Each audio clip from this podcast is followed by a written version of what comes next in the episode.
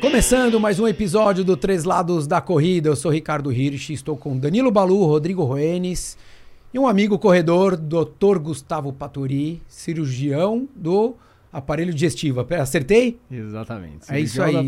Em resumo, cara, que você tá com um problema nessa região aqui, assim, ó, fala com ele. É, já mandei aluno lá, enfim, na dúvida, ah, tô com uma dorzinha, cara, fala com ele. Eu só cuido de dor muscular, né? Assim, cuido não, né? Oriento para quem é, vai falar, né? Isso. Dor muscular, óssea, articular e é isso. O resto não é com amigo, não é com o Balu. Rodrigo, às vezes, ele faz um bico, né? Gustavo, você resolve refluxo? Exatamente, também. Olha lá, corta, corta, vai. Rodrigo vai querer uma consulta online agora. Eu, cara, bem, obrigado por estar aqui, Paturi. A gente que se vê sempre na madruga ali no Ibira. Agora a gente vê de dia, a gente vê que a gente é feio mesmo. É diferente, né? É, é não, é um prazer estar aqui com você. O, o convite você tinha falado já um tempo atrás e é, pô, é um prazer e um orgulho estar aqui com você. Então, que legal, cara. Quero poder compartilhar o que eu puder compartilhar, seja de doença do refluxo, seja de corrida, do que. Legal, cara. Meu, tem o meu ortopedista, ele fala que toda vez que ele vai em algum lugar é que nem a gente, cara. Você também é uma coisa, né? O Rodrigo, né? fala que trabalha com corrida, sempre tem alguém, ô, oh, mas oh, eu faço isso, meu amigo, ah, sei. Daí esse amigo meu ortopedista, meu ortopedista, deu, ele falou que chega agora, o pessoal fala, tô com dor, ele fala, tira a roupa. Na hora, ele fala, tô em casamento, em jantar, tira a roupa. Mas por que não? Porque eu analiso meus clientes sem, sem roupa. Pode tirar a roupa agora. Você quer uma consulta? Aí é pergunta só. é isso aí, de repente a pessoa tá melhor, para de ter dor.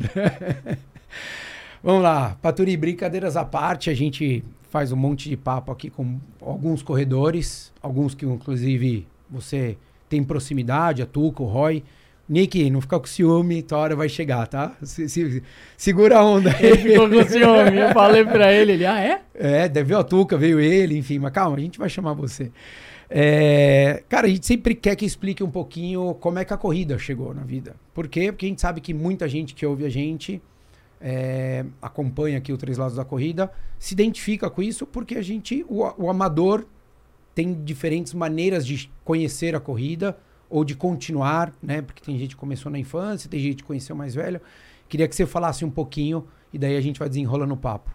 É, na verdade, eu, eu fazia exercício na, durante a adolescência, fiz polo aquático e durante a faculdade larguei basicamente por completo. Fazia um pouco de academia, aula de spinning, mas não fazia basicamente nada.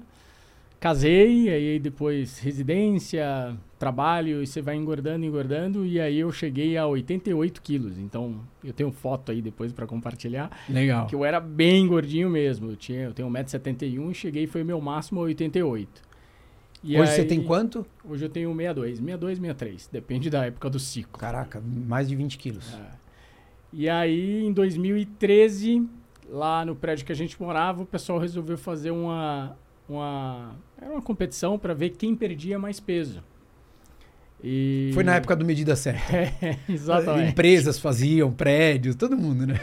E eu sou bem competitivo e aí eu comecei a correr. Eu, a gente pegou a nutricionista que fez praticamente para todo mundo do prédio. É, eu já tinha tentado correr algumas vezes, mas eu sempre fui pesadinho, então eu sentia dor, tinha canelite, e aí parava. E aí eu comecei com um personal do prédio, ele começou a passar uns, uns treinos de corrida, eu comecei a gostar, fiz uma prova de 5K.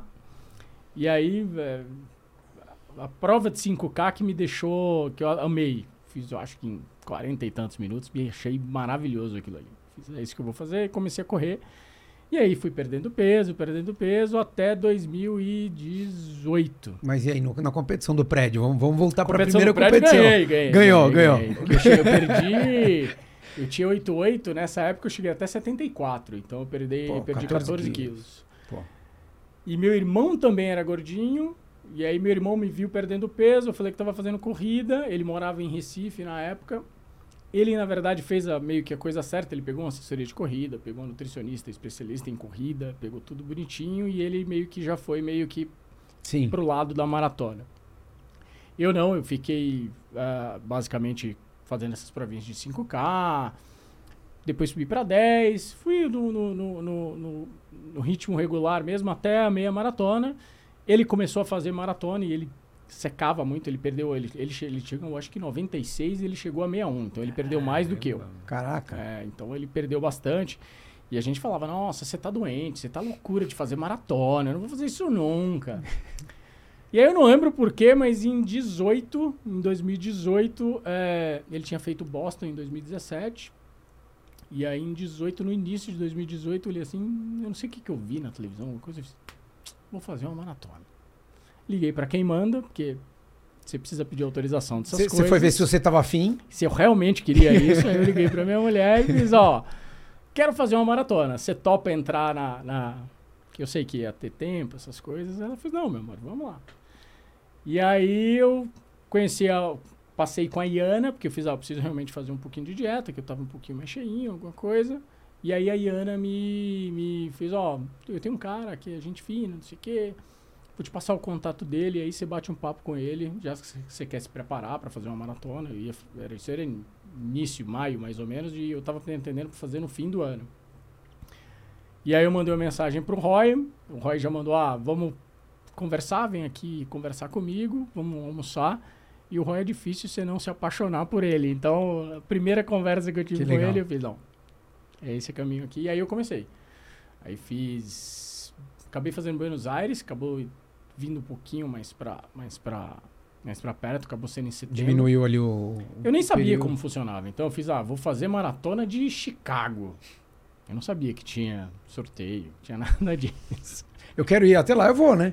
Eu vou e vou correr. Aí programamos para fazer Buenos Aires. E aí, quando eu terminei Buenos Aires, elas foram. Eu tenho uma filha de 12 anos, mas era pequenininha na época. E a Fabiana foi. Foi sensação de completar a maratona o sofrimento, eu gosto desse sofrimento de, de, de da, do desconforto. Do, do, desconforto, principalmente mental.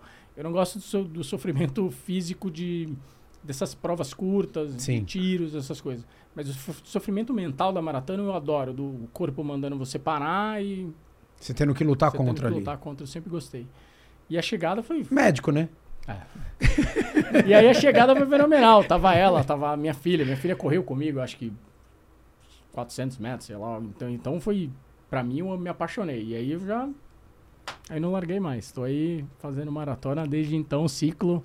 Faço uns, geralmente eu faço umas duas maratonas por ano. Faço ciclo, dou um pouquinho de tempo. Você mas... foi aquele corredor que que perdeu a mão ali no começo de querer fazer um milhão de provinhas todo final de semana? Sim. Você passou por aquele, por essa fase passei, ou não? Passei, passei. Passei por. Não é crítica, hein, pessoal? Pelo amor de Deus passei por várias fases e é, acho que você vai ganhando maturidade, principalmente em relação à corrida, em relação à própria maratona, o ciclo.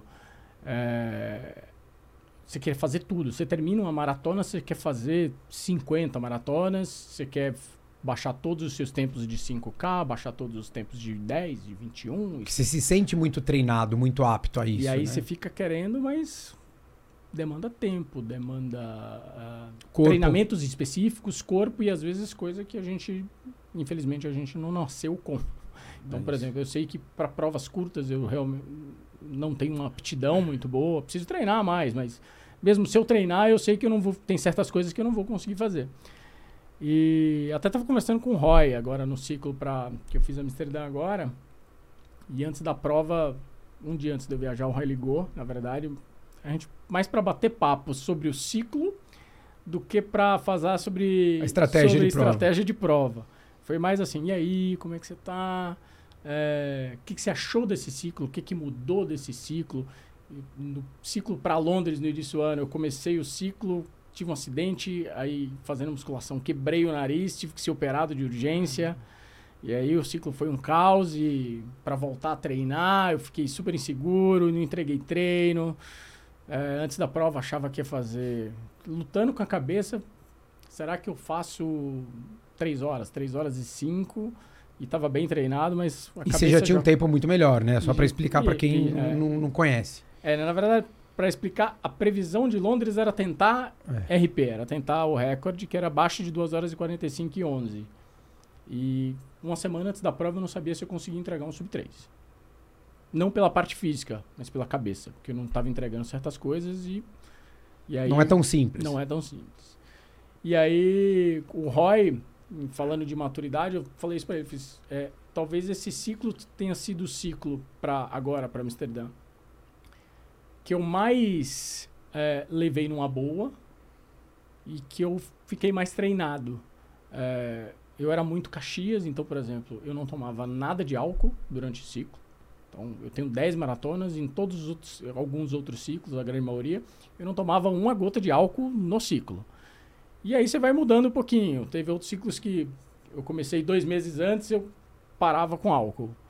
É, eu ia viajar e eu ficava preocupado se no lugar que eu ia viajar tinha lugar certo para eu treinar ou se tinha muito subida, porque eu não ia conseguir fazer o pace. E aí, às vezes, eu já tentava bloquear ou tentava mudar a viagem com ela. Então, é, festas Sim. eu tirava de sexta, porque o longo era no sábado, ou então deixava no sábado, mas ficava, nossa, eu tenho que jogar. Então, eu fazia certas Sim. coisas que isso acaba atrapalhando a sua vida. É, a isso, a gente tá, do... isso a gente está falando do pessoal, fora o lado profissional. Né? Exatamente, né? fora o lado profissional. É, e aí, nesse ciclo, uh, eu levei tudo mais uma boa. Tem viagem? Vamos. Eu ia para eu ia para Berlim. Só que aí um grande amigo meu estava fazendo bodas de prata e fez uma baita festa em Salvador, que a gente ia ficar quinta, sexta, sábado e domingo em Salvador. Vamos. Eu não vou para Berlim.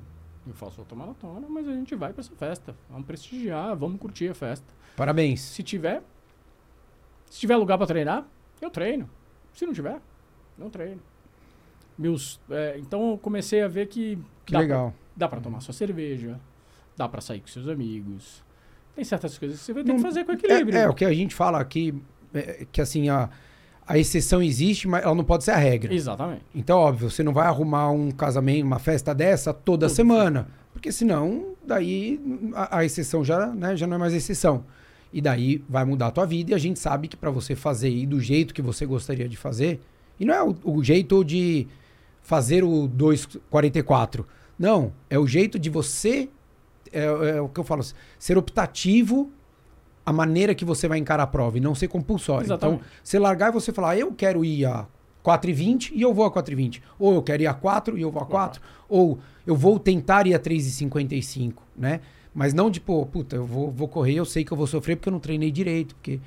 Então, dá para ter um equilíbrio, Dá para ter esse equilíbrio, mas eu acho que essa maturidade é fundamental, por isso que eu te dei o parabéns. E, e acho que isso veio vem crescendo conforme você vai fazendo maratonas, mas principalmente as pessoas que você acaba se cercando, que você começa a ver que é, não adianta você ficar muito noiado, você acaba perdendo é, eventos sociais, você acaba perdendo vida. parte de, da sua vida, a parte profissional também. É, é muito difícil você conseguir deixar os três pratinhos na mesma uhum. na, mesma, linha. na mesma linha. A gente sabe que se você, quando você está em ciclo, o profissional vai sofrer um pouco e sua vida pessoal vai sofrer um pouco também. E aí você tem que tentar deixar isso ajustado para que sofra o mínimo possível. Então, esse ciclo, por exemplo, se você for ver, você provavelmente nunca me viu correndo mais de manhã cedo. Porque eu comecei a operar mais cedo. Como eu estava com volume cirúrgico que, graças a Deus, aumentou um pouco, é, eu fazia o contrário. Eu corria, eu começava a operar às 5 e meia. Inclusive, acho que o único dia que eu te vi foi mais tarde. Exatamente. Já estava dia. Exatamente. Já tá... eu comecei a operar às 5 e meia da manhã, e aí eu geralmente operava e treinava depois. Aí eu treinava quando terminava as cirurgias. 10, 11 da manhã, às vezes meio-dia, às vezes treinava na hora do almoço. Então, é, às vezes esses ajustes você tem que fazer para tentar deixar, que eu também não poderia chegar e falar, ó, não, eu treino das 4 às 6 da manhã e não vou marcar cirurgia esse horário. É. Paciente tem paciente, tem paciente, tem sala de centro cirúrgico que só pode esse horário e aí eu não eu também não posso deixar de fazer. Sim, lógico. E você tem, esse equilíbrio, eu acho que não só te, te trouxe um, uma segurança é, pro seu dia a dia, porque daí você fica muito mais tranquilo. Você fala, cara, eu vou treinar se tem subida, eu vou treinar subida. Se tá mais quente, eu vou treinar. E ele te deixa muito mais forte, se a gente for olhar até no âmbito de treinamento. Porque treinar às 5 da manhã só é difícil sair da cama. Mas é as condições é são sempre favoráveis. São sempre favoráveis. Tá mais fresco, a umidade tá boa, né? Então em São Paulo que a gente às vezes sofre com ar seco, não tá tão seco esse horário, vai estar tá seco depois das nove né, às 5, 6 da manhã, não vai estar. Tá. Tem menos gente. Então, você tem é, um controle maior quando você vai cedo, só que você acaba não desenvolvendo uma capacidade sua. Eu vejo muito isso, eu falo para aluno, que é de você poder fazer uma prova como a Amsterdã que larga mais tarde. Então você é um que não se preocupou tanto em largar mais tarde para fazer a prova. Mas a grande maioria que corria às 5 da manhã falou: e agora? Como é que eu vou largar aqui na hora do almoço? Praticamente, para eu correr. É porque tem Major que larga 10 e meia, 11 horas da manhã. E, e aí eu... E é o pânico de muita gente. E é o pânico porque eu me preparei para tomar café da manhã às quatro. E aí? Como é que eu vou fazer, né? Como é que é a alimentação? Como é que é horário de sono? Então acho que tem uma série de coisas que isso de fato começa a te deixar, acho que muito mais preparado a encarar essas adversidades do que um corredor que sempre vai estar tá ali todos os dias, inclusive nos finais de semana, vai correr às 5 e meia, 6 horas da manhã. Eu falo, cara, eu, gosto, eu gostaria de ir no horário que o Balu vai. Eu acho. Eu, eu admiro, inclusive. Você ir mais tarde. que horas? Horário de príncipes é, herdeiros. Príncipes herdeiros. Príncipes herdeiros. Entre 11 e 2 da tarde. mas, cara, mas assim, é o que você falou. Quem olha para você indo com às 10 da manhã lá no Ibirapuera vai falar: pô, o cara tá com a vida ganha. Você fala: então, campeão, deixa eu te explicar. Eu acordei mais cedo do que você que começou a correr às 5. Porque eu tinha que estar às 5 e meia operando. operando é. Então eu tenho que acordar Recebia às 4. no grupo, porque às vezes eu via, alguém me via, botava no grupo e falava, ó, oh, herdeiro correndo 10 e meia da manhã. É, então, é isso aí. De fato... Meu mas... dia já tá no meio ali. E, e, vou te falar que se fosse herdeiro, eu acharia incrível. Porque para mim, tonto é o herdeiro que vai às 6 da manhã. Você entendeu? Que poderia ir às 11 e não vai. Exatamente, porque, cara, você vai ter muito mais saúde. O Balu organizou. A gente, a gente grava aqui de terça-feira. Pô, terça, a gente organizou a nossa vida para que terça-feira a gente tenha essa disponibilidade de horário para a gente poder gravar. Faz parte do nosso trabalho isso daqui.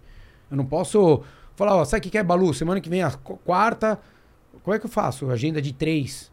Tem cliente, todo mundo, enfim. Não dá. A gente tem que organizar a vida e você organizou a vida de uma forma diferente. Você falou que você começou a ter uma procura maior aí de, de cirurgias e tudo mais. Você trabalha com todo tipo de problemas gastrointestinais, acredito eu.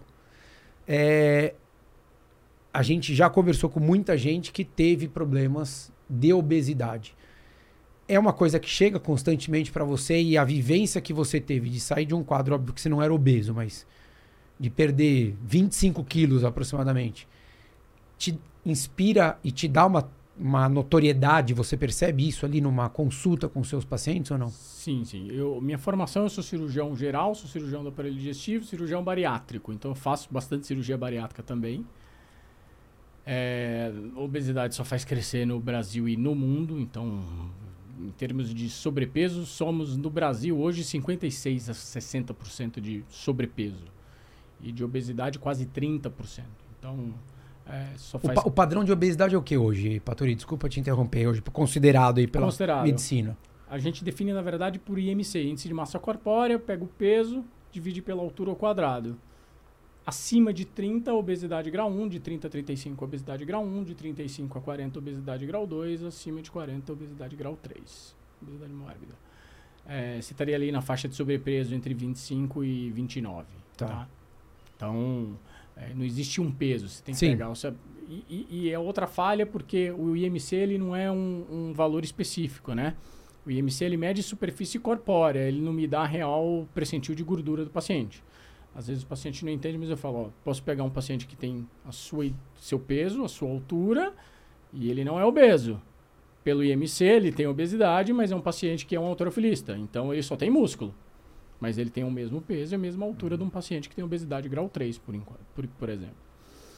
Então, é, chega muito paciente procurando, seja em relação à cirurgia, principalmente, e para tratamento clínico. É, é bem difícil você fazer tratamento de obesidade, porque é um tratamento, é uma doença crônica, você precisa de um tratamento crônico.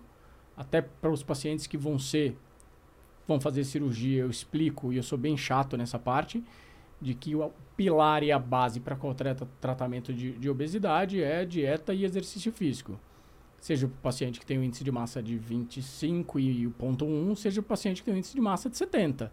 Seja para aquele cara que precisa emagrecer 300 gramas, seja para o cara que vai ser operado amanhã. Ah, então eu vou operar e vou ter que fazer exercício e dieta? Vai.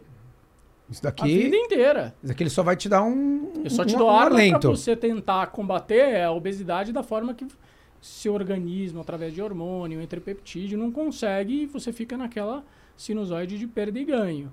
É, perde 4, ganha 6. Perde 10, ganha 12.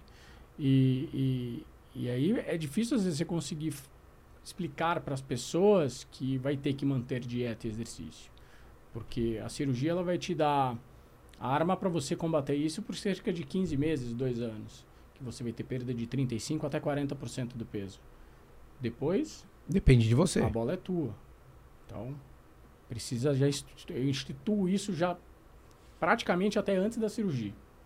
Então, muito se fala até do acompanhamento psicológico. Né? Então, assim, um dia eu até falei para o Balu e para a Paula, eu falei assim, cara, eu acho que nutricionistas teriam que ter uma especialização, não é, uma, não é um, na faculdade, uma, uma cadeira, não, não. Tinha que ter uma especialização em, em psicologia. Ou psicólogo, né? É, é, o exato. psicólogo ter uma... Exatamente, porque é, é uma...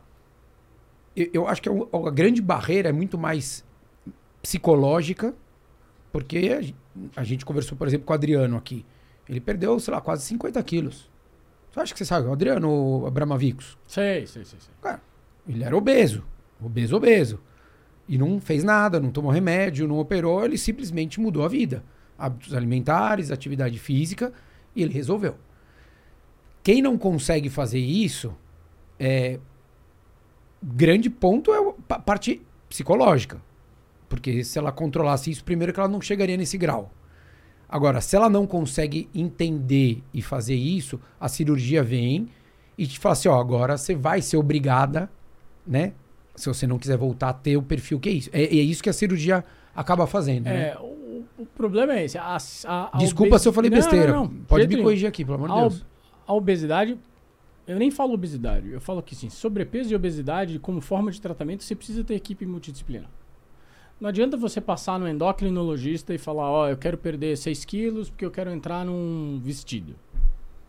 Você precisa passar no endocrinologista, você precisa passar no nutricionista, você precisa passar no psicólogo.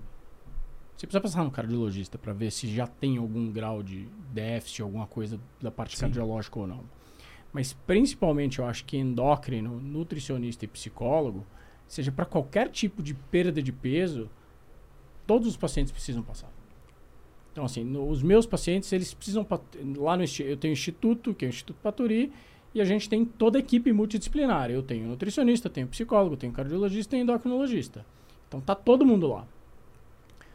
E o psicólogo, ele precisa passar com o psicólogo antes da cirurgia e ele precisa fazer esse acompanhamento no pós. Eu falo para os pacientes o seguinte: os melhores, os maiores sucessos dos nossos pacientes são os pacientes que fazem um acompanhamento durante toda a vida. Ah, mas eu vou ter que fazer acompanhamento durante toda a vida? Sim. Não estou falando que você vai ter que passar no psicólogo todo mês. Mas você vai ter que fazer um acompanhamento. É, tal, talvez, será que ele não se sente refém quando você fala isso? Fala, putz, pro resto da minha vida? Ele até pode se sentir refém, mas o que eu falo para ele é que ele vai precisar disso como forma de sucesso. Uhum.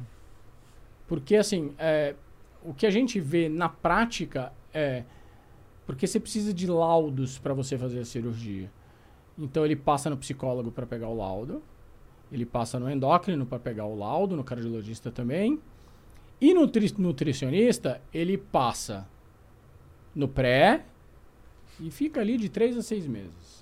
Que é quando ele está adaptando dieta. Os primeiros 15 dias são dieta líquida, os últimos 15 são dieta pastosa. Depois ele precisa ir introduzindo aos poucos a dieta sólida, mas tem as porções. Ele precisa aprender a comer de novo, precisa aprender a mastigar de novo. E aí você precisa do nutricionista para poder orientar isso para ele. Quando ele vê que ele fala, eu estou andando sozinho, ele volta no cirurgião uma vez por ano e olhe lá. Geralmente depois de dois anos ele some. Só que ele precisa manter, nem que seja. Uhum. Por quê? Sim, é igual, igual quem tem dieta. problema no coração. O cara ele tem que ir constantemente no médico. É. A, é. a, analogia que você pode fazer com doença do coração é hipertenso. Pretende passar no cardiologista duas vezes por ano. Uhum. Trata uma doença crônica. O obeso também. É uma doença. É uma doença. Você, é uma doença você percebeu isso na, na pandemia? Porque é, até 2000 e, fevereiro vai, de 2020, você falar que alguém era obeso, era uma ofensa. Não, que absurdo, que você é gordofóbico. Falava, não, desculpa. Quem se veste de vermelho ou é obeso, vira um ponto de referência, não é por mal. Não é por mal. Ou muito alto. É uma característica da pessoa. Então você vai falar, opa, Turi, olha aquele cara ali. Qual? Ah, do lado daquele altão. Ou do lado do obeso. Não é por mal, você não está dizendo que ele é uma má pessoa porque ele está acima do peso. Mas a, a sociedade criticava isso. E daí depois, a partir de março de 2020, veio a pandemia, o mundo aceitou que a obesidade era uma comorbidade, era uma doença. Então você podia falar normalmente para as pessoas que eram diabéticos que ela era diabética, mas você não podia falar para uma pessoa que ela era gorda. Você vê o nível de estigma que tem. Que como é vezes, é mentalmente. É, como é mentalmente. Você falar para um paciente que ele é obeso, não esqueça um paciente, mas você falar para uma pessoa que ele é obeso, tem um estigma. Mas você, não, você pode falar que ela tem câncer, você pode não, falar que ela que tem é diabetes, que, é que ela tem. Exatamente. Então, assim, tem um lado emocional muito forte, né, cara? Por isso que precisa do acompanhamento. Uhum. Até porque, Rodrigo, ou as mudanças que acontecem com o paciente, da, que ele principalmente que faz a cirurgia, são muito grandes, seja, seja da relação dele com o meio social, seja da relação dele com a família e, e com principalmente ele com ele mesmo.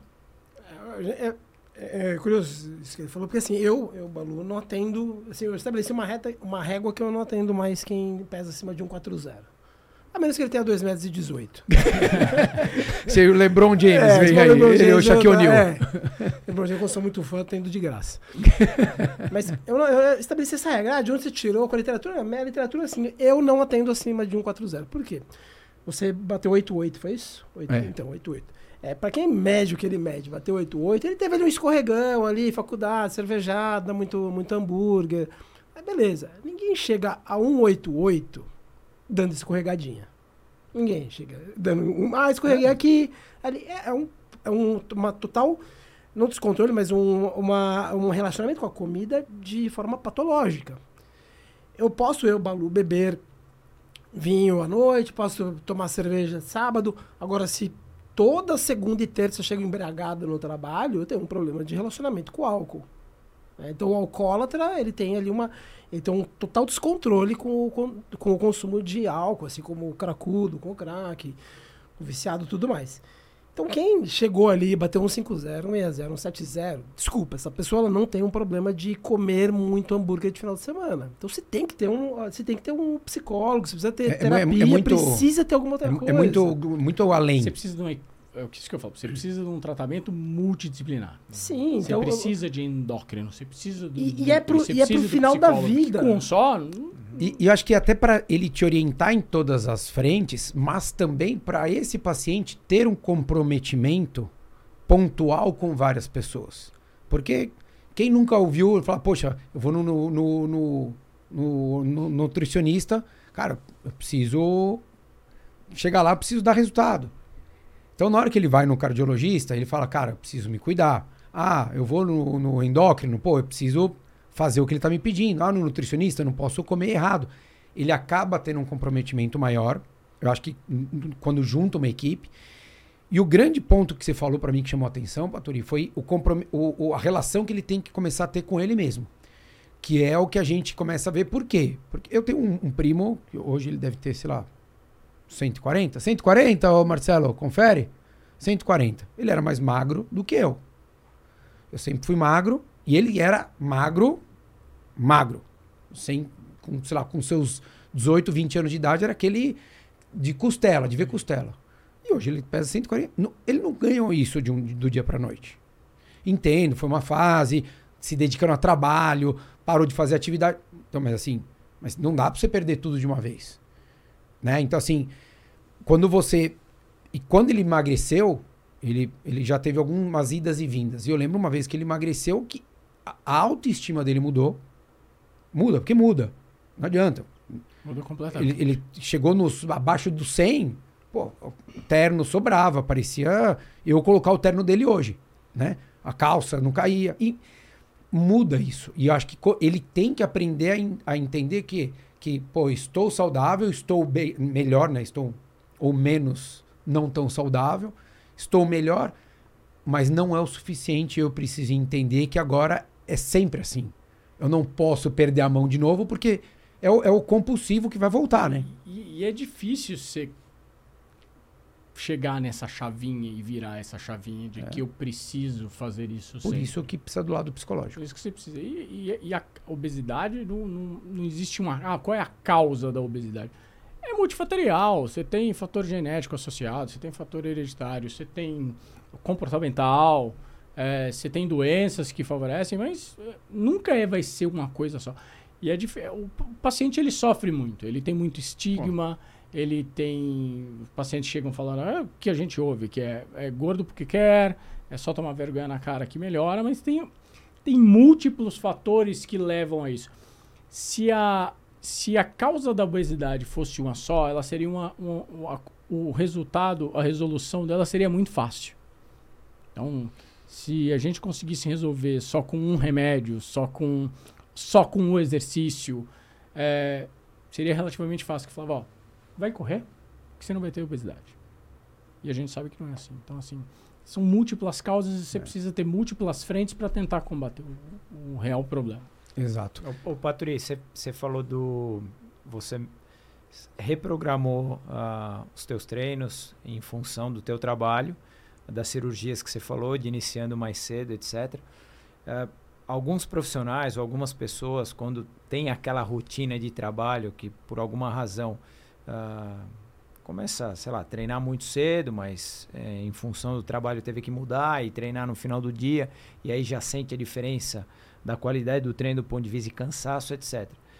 É, quando você mudou essa condição, pelo fato das cirurgias iniciarem mais cedo e o grau de responsabilidade ali que você tem na tua mão, é, o fato de você ir treinar após a cirurgia, você, é, de alguma maneira isso atrapalhava o teu treino do ponto de vista de cansaço, etc. ou não? Psicológico, sei lá. É, dá para falar aí, Rodrigo, de duas coisas. Um em relação às cirurgias, quando eu fazia, quando eu treinava sempre antes, é, o pessoal às vezes perguntava, nossa, como é que você chega? Você deve chegar acabado uhum. para operar. E era o contrário. Então, assim, é, eu terminava o treino, eu chegava acelerado. Acelerado para operar. Uhum. Então, eu tava. Você sai, a gente sabe como sai de treino. Uhum. Eu não fazia treino longo durante a semana. É, quando eu fiz essa mudança. Mas às se, sete da noite tava. É, isso aí. Oito e meia da noite. O, o Motorola tava ali. Turu, é. turu, low bad. Quando eu fiz essa mudança, para mim não teve tanto problema porque eu fazia os treinos no fim da manhã ou na hora do almoço. Uhum. Mas tiveram algumas vezes que eu tive que treinar à noite. Fim de tarde, seis, seis e pouquinho. Horrível. Por tanto que, assim, é, é, é, eu treinei, eu acho que duas vezes, não entreguei os dois treinos e já fiz. Não. Não dá. Eu tenho que arrumar um jeito uhum. ali de treinar na hora do almoço ou no fim da manhã. Porque eu sei que se eu for treinar fim de tarde. É, é não funciona. Cara, eu. Cortisol, é. cansaço. É, acho que é um pouco de costume, né? Eu, eu, eu acho mais fácil treinar às 5 da manhã, não só pela. Não é a condição climática, mas pela minha vida do que eu ir correr às 10 da manhã, do que eu ir correr às 4 da tarde, do que eu correr às 6 da, no... da tarde ou 8 da noite. Porque eu acho que eu acordar, eu, tô indo, eu sei que o mundo não tá rolando, tá 100% tranquilo. Agora, pô, 10 que nem vai correr, você falava, não, vou correr às 11. Daí, putz, uma cirurgia atrasa um pouquinho mais, você vai sair, a família de um paciente chama, e daí você não comeu direito, e daí, putz, tá um calor da peste, e daí Cara, acho que é tanta coisa que envolve que a, o treino deveria valer por dois. É, é, você treinar de manhã cedo é mais fácil. É. Mais fácil, assim, em termos de você Sim. organizar tudo isso. Porque é, é, realmente é um problema. Você treinar. Você, por exemplo, tiveram vezes que eu tomei para treino, fiz tudo, comecei a fazer o treino, aquecimento 2K e tive que abandonar. Me ligaram do hospital com alguma urgência e aí você abandona mesmo. Uhum. Porque você tá ali 11 horas da manhã, meio-dia, e o dia tá. Tá rolando. Acontecendo, é. É, acaba, acaba complicando, acho que um pouco ali a, a, a dinâmica, né, cara? É, Mas é, assim. manhã cedo é mais fácil. É, eu, eu, eu sou, sou, sou totalmente da manhã, cara. Assim, graças a Deus eu consigo. Tomara que continue assim. Paturi, depois de Buenos Aires, qual foi a próxima maratona? Ou alguma outra prova? É, eu sei que teve várias, eu mas. Eu fiz loucura. Foi loucura. Verdade. Foi loucura. Eu fiz Buenos Aires. E aí. 2018. O Roy e o pessoal da a equipe tava começando. E aí eles iam para Nova York. Que era um mês e era 45 dias depois. Aí eu falei com a patroa e fiz, vamos. Que a gente é, é perto do nosso aniversário de casamento. Eu fiz, ah, vamos aproveitar e vamos. Aí o Rai fez, vamos, tudo bem, vamos, mas você vai. Have fun. Você vai, tanto que no, no, no TP ele nem pôs nada. Ele fez, ó, você vai pra curtir. Eu não, principalmente no início, eu não sou muito de ir pra curtir a prova. Eu até iria, se eu fosse assim com essa cabeça. Eu vou pra curtir, mas não. Aí fui, fiz Nova York, depois de Nova York eu fui pra Porto Alegre, em 19. 19. Fiz Porto Alegre e Berlim. Aí tava com índice para Boston. Ia para Boston 2020, não, não fui. Teve. Aí fiz. Você correu na USP, não teve um que foi teve, uma galera? A, o Gus correu, a... o pessoal correu meio junto ali. Que foi a virtual da. A virtual da. da de, de, de, Boston de, ou Nova York? Teve alguma delas. Porto aí. Alegre. Porto, ah, de Porto Alegre. Que a gente, na verdade, ia para. Foi, isso foi 21, a gente ia para Floripa. Não teve Floripa, aí a gente fez a virtual. E aí a gente foi para Barcelona. Tá. No fim do ano. Final do ano, dezembro. Novembro. Finalzinho, acho que é alguma é. coisa assim, né? Aí foi uma das primeiras que teve, né? Que abriu. Foi assim. a primeira, porque foi a única. O, Rodrigo Abud treinava com a gente, só ele ia para para Barcelona. Para Barcelona. E aí começou a vamos, vamos, vamos, vamos. Aí foi eu, ele, o Roy, Nick, a Tuca. Foi uma turma. E aí foi todo mundo.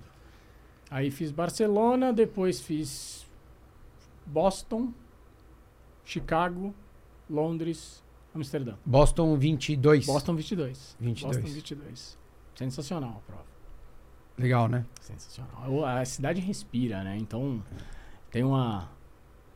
É, é legal. É. é. legal você chegar na cidade e você ver, principalmente naquele centrinho, todo mundo correndo. Vários packs. Eu acho que é uma, é uma coisa que, que me.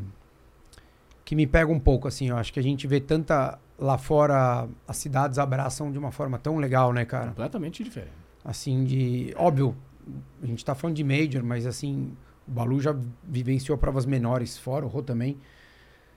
É, a, a, a, visão que eu acho que, que as pessoas têm de um evento esportivo, seja ele de corrida, é, seja mas, ele mas de é, cricket. Mas a gente falou em off com o Ale quando ele estava aqui gravando, que é o fato de ter ter menos eventos torna esse evento especial. Né? É, aqui em São Paulo a gente tem a Fórmula 1, né? esse mês, aliás. É, tem aqui, se tivesse 18 etapas em São Paulo, a cidade não ia parar. São, a cidade para, não tem evento, o único evento que tem em São Paulo é a Fórmula 1 tudo mais. Se tivesse 18 etapas em São Paulo, ia ter esse envolvimento todo? Não ia ter. Uhum. Né? Quando você tem uma maratona em Boston, Cara, é a data de Boston, acabou. Não interessa o que está acontecendo, né? É, só, é só a maratona. É aquela segunda-feira. Então, quando você tem menos eventos. Eu tô falando de maratona, mas, pô, esse ano eu fui pra, pra, pra Bruxelas 20K. Não é uma maratona. Cara. Lotada, né? Estação de metrô fechada, as duas na largada e tudo mais. E, é, e a, pra você entrar no metrô é o número de peito. As coisas assim, você fala, cara, a cidade abraçou. Por quê? São menos eventos. Então você torna algo especial. Quando você banaliza, não dá para você tornar. Quando tudo é especial, quando tu, todo mundo paga meia entrada, não existe meia entrada. É, é, é um pouco o... isso. Não sei se eles se conversam, mas, por exemplo, como é que você tem maratona do Rio, maratona. Tudo praticamente na mesma. No mesmo dia. Eu acho que na maratona do Rio. Na janela ali, né? Nem janela, tinham três maratonas no mesmo dia. Sim.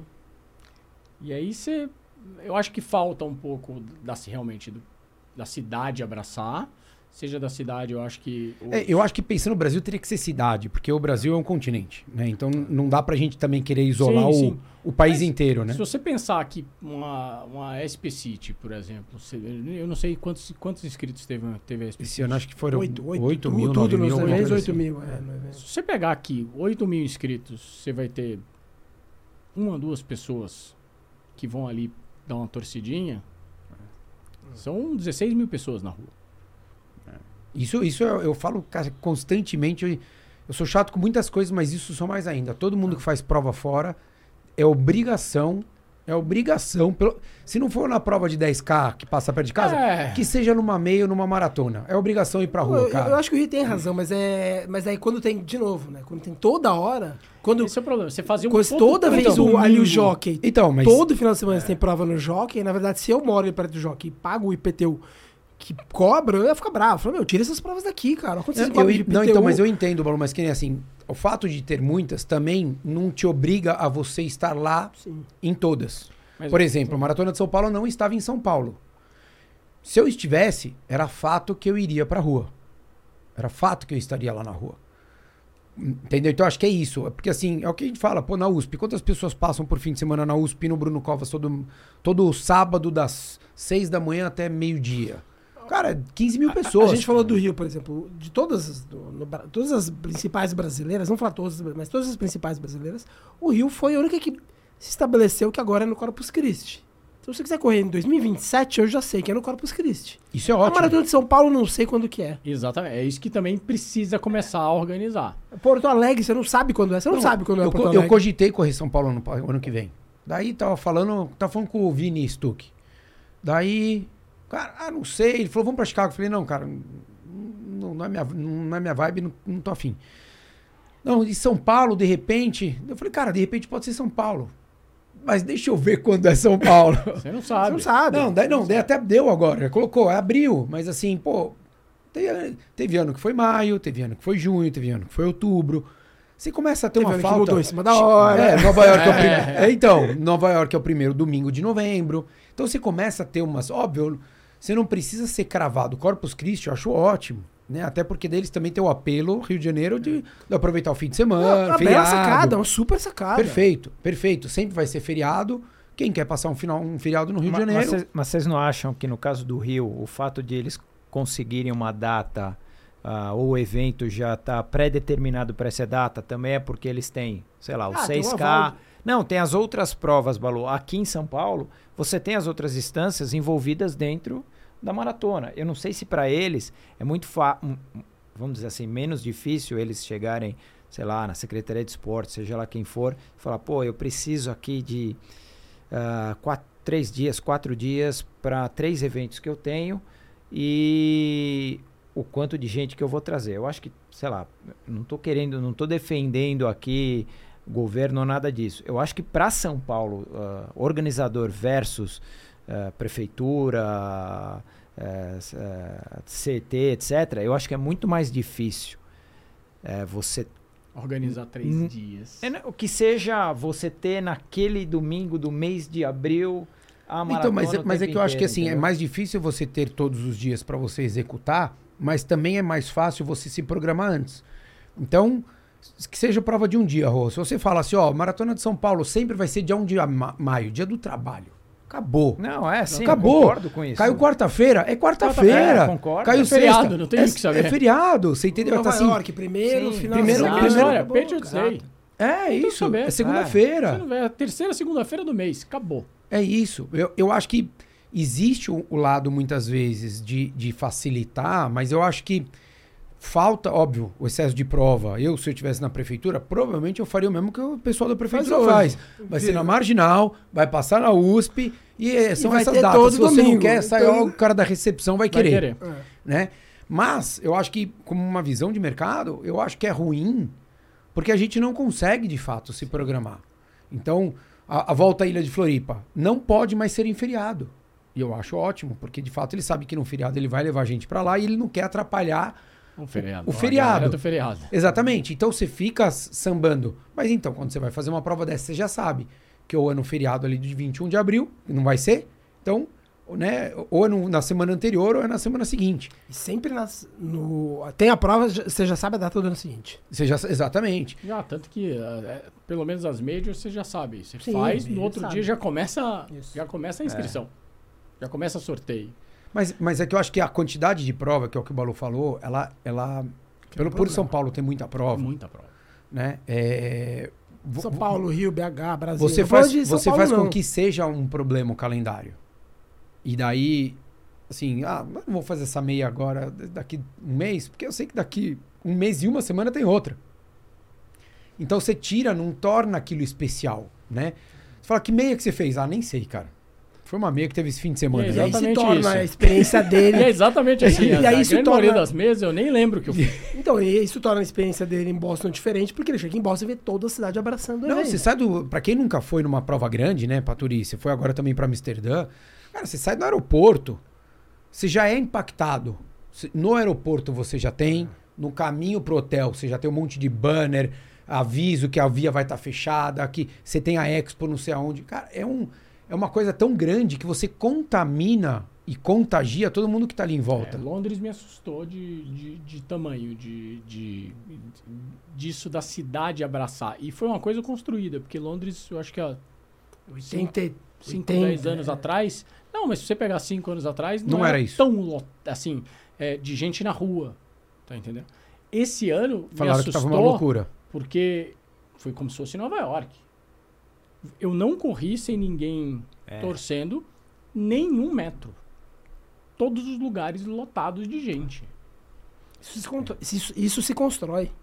Não é por acaso. Se constrói. É isso, é. Mas é isso, né? Você saber quando vai ter, você ter um ano para você se programar, a organização ser boa, te entregar o que você pede, o que você precisa, né? Você trazer a população para perto, porque cara, isso faz. Mas eu acho que a população é uma coisa muito cultural. Cultural. A gente, a gente aqui não, não, não valoriza o, o, o esporte alheio. A grande maioria aqui é assim, eu faço. Ah, eu fiz. Ah, eu consegui. E não tipo assim, cara, eu fui lá ajudar. O que o Balu faz eu acho incrível, cara. Várias provas ele vai assistir. Pega lá a, a falecida Pepper. É, Pepe agora é Só você- lá, né? Esse É domingo vou lá você na ver- Atenas. É, então. É só você ver em relação a. A grande da maioria das pessoas, principalmente, nem vou te falar das grandes, mas. Amsterdã, que eu acabei de voltar, quem tava entregando a aguinha era voluntário. E aqui. É, É. Aqui é contratado. aqui é contratado. Aqui é contratado. É. Então, Mas eu- é isso que eu falo. Eu acho que quem corre de- tem, ter- tem obrigação de participar de alguma forma, Paturi. Não tô dizendo que você tenha que se doar, que você tenha que gastar dinheiro. Vai e fica meia hora. Você não precisa ficar as cinco horas que a maratona tá rolando ali. Se, se todo mundo ficar meia horinha, olha quanta gente já vai. Exatamente, é o que eu te falei. né? E, e não tô dizendo que é São Silvestre, porque São Silvestre envolve o quê? Pô, dia 31, você tem que estar em São Paulo, muita gente gosta de viajar. Né? O Réveillon é diferente dos países do hemisfério norte, porque o Réveillon no Brasil é calor, né? Nossa, férias longas, né? Natal, Réveillon, todo mundo viaja, muita gente viaja. Então você fala, pô, mas na Maratona de São Paulo, é é um fim de semana. Não, vai ali, leva duas, três pessoas pra. co- pra, pra pelo menos pra torcer pra quem se conhece. É isso, é, isso. E todo mundo que corre ter. conhece alguém que tá ali. A grande maioria tá ali, né? Conhece, né, cara? Patuni, qual é o próximo objetivo? Eu sei que agora você tá num off. Tóquio. Tóquio. Eu tô em off porque é, foi ciclo atrás de ciclo. É, eu fico de férias mais uma semana só. Porque a gente faz o ciclo aí de 16 semanas mais ou menos, mas é básico que essas, esses primeiros dois meses é relativamente mais tranquilo. Mas eu já começo agora em novembro, eu já começo de treinar de novo. E vou pra Tóquio, que é 3 de março. Você não fez Tóquio ainda, né? É, das majors é que tá faltando. Que legal. E aí, vamos a família inteira, vou levar minha mãe. Já virou tradição levar a família toda, e, e né? teu irmão continua correndo? Meu irmão, na verdade, passou com você, Sim. eu acho que há muito Marcelo? tempo. Marcelo Sim, Patori, sim, exatamente. Ele, na verdade, ele correu, aí ele parou em 17, ele fez Boston e eu acho que Boston depois ele parou. Aí quando eu comecei, fiz Buenos Aires, fiz Nova York, e aí eu fiz, ó, vamos fazer junto. Aí a gente foi pra Porto Alegre, aí ele começou a voltar a correr, a gente fez Porto Alegre junto, a gente fez Londres juntos agora, e agora Legal. ele tá... E vai pra Valência. Pô, que Ah, legal, massa. Vai pra cara. Valência agora. Ele agora tá, tá conseguindo Retomou a levar, corrida. Retomou a corrida, voltou a corrida no dia a dia. E o peso? Também, assim, subiu, né? Eu falei pra ele, ele é, ele é muito forte. Ele é um cara muito forte de cabeça, é um cara muito forte de corrida. E minha, ins- minha inspiração na corrida é ele. E, e ele, se ele ajustar bem esse pezinho dele e fizer algumas escolhas, porque às vezes é É, difícil. difícil. É, é aquele que a gente tava falando. É, é a escolha dele. É. Exato. Ele quer tomar o vinho dele sexta, sábado e domingo. Eu acho que você só tem É. que estar em paz com as suas decisões, cara. Acabou. É por isso que eu falei, você saber que é optativo. Então, assim, eu não vou performar o que eu poderia. Exatamente. Ou vou correr o risco de não performar, porque às vezes você até pode performar, porque eu tô querendo ter isso e tá tudo certo. Não dá para você chegar na linha de largada e depois falar, putz, eu devia ter segurado, eu devia ter feito. Não, aí já foi. Então esteja tranquilo com as suas decisões. Então, ele acaba fazendo isso. Às vezes o Roy passa, por exemplo, umas rodagens para ele de domingo. Ele olha e fala, ó, liga para mim. Ele fala, ah, eu não vou fazer isso não. vou descansar. Aí, Roy, puxa a orelha lá, hein? Mas agora ele tá, ó. Acho que você começa a ver, ele começa a ver resultados. É normal, é igual dieta. E, e você eu... se dedica, você tem resultado, cara. Como tudo na vida. E eu comentei isso com o Roy também. Às vezes falam, putz, você não cansa de, de ciclo atrás de ciclo. É, eu gosto muito do, do ciclo da maratona. Eu gosto, eu gosto de, muito de treinar. Eu gosto de treinar corrida, amo correr. Mas eu gosto muito do ciclo e eu gosto muito do, da rotina e da, da, da disciplina que a corrida me deixa. Então, eu tenho que comer bem, eu tenho que dormir cedo, é. eu tenho que dormir bem. É um ciclo muito positivo, né? E isso, para minha vida, é muito bom. Eu opero melhor. Uhum. Minha vida pessoal fica melhor. Então, assim, as coisas. É, quando, por incrível que pareça, quando eu tô no ciclo, tudo fica direitinho, tudo se encaixa. É, acho que você sabendo equilibrar. Exatamente. Tudo, tudo funciona, tende a funcionar melhor. Agora, você perder a mão para algum lado ali. Aí não tem jeito. De fato, você se acelera, se acelera num lugar e perde no outro. Não, tem... não dá para ser o melhor em tudo é. ao mesmo tempo. Não ah, tem não como. Dá, não dá. São fases da vida. Eu acho que é isso. E, tá, e essa coisa de estar tá tranquilo com, a, com as decisões, eu acho que é o, é o principal. Tá cara. tranquilo com o que você quer. Que nem você falou. É. Do, treinei bem, quero fazer esse tempo, ótimo. Ah, não consegui entregar o treino, não adianta, porque na hora você não vai é, conseguir. Não vai, não tem, não, não tem milagre, cara. É, é bem simples. Ah, o treinador perdoa, mas a maratona não.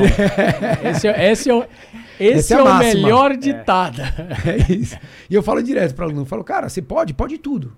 Ah, posso? Pode. A gente pode tudo. Tudo na vida, tudo. tudo. Você só tem que saber que ação tem uma, uma reação. reação. cara. É o princípio da vida. A, a física, como diz meu pai, a física é linda. a não matemática não tem erro. É isso aí. Paturi, obrigado, cara. Parabéns pela sua história, obrigado pelo ah, papo. Bom descanso, aproveita essa semana aí. dorme, descansa, relaxa, não pense em nada. E bom ciclo para Tóquio, cara. Que seja mais uma prova incrível lá. Tranquilo, obrigado. A conversa foi ótima. Prazer conhecer os dois que eu não conhecia e Tamo aí. Depois de toque a gente volta aqui pra é isso. tentar bater esse RP fica, que não Fica tá bravo saindo. não, tá, Nick? calma, Nicola. Calma, você vai ver, ele fica com medo. Eu falo pra ele, na verdade. É, que... eu, na hora que eu tenho certeza que a gente colocar ele sentado aí, vai transpirar. Vai, ah, ficar, vai, vai, vai ficar A tenso. gente tinha uma brincadeira, até o pessoal achava que achava ruim, mas depois a gente viu que a gente ficava meio que competindo, que eu falava para ele, quem acha que eu vou bater o tempo do treinador? Mas isso foi há dois anos atrás, agora, agora não, dá mais. mais né? agora não dá mais. Legal, isso aí. Valeu, Paturi. Obrigado, Rô. Valeu, Balu. Obrigado a todos vocês aí que também nos acompanharam. Se vocês tiverem alguma dúvida, principalmente com relação à parte é, estomacal, intestinal, refluxo, né, Rô? Refluxo? É. Pega o cartão, eu passo contatos depois, eu compartilho. Refluxo, de falar. Esse é o tema, eu vou fazer agora um post com o Filipe, da, que é cardiologista até, que a gente vai fazer aí sobre refluxo. Refluxo no atleta. Ó, oh, que legal. Que tem bastante, né? Tem, Pessoal é. que toma gel e aí não consegue. Tem gente que fica ali, que sente e tal. Que legal. É isso aí. Então acompanha aí, só seguir arroba DR de Doutor Gustavo Paturi, pode seguir aqui no, no episódio. Para quem assistiu, apareceu aqui embaixo. Só seguir o Paturi e ver algumas informações para a saúde além da corrida. Valeu, um abraço.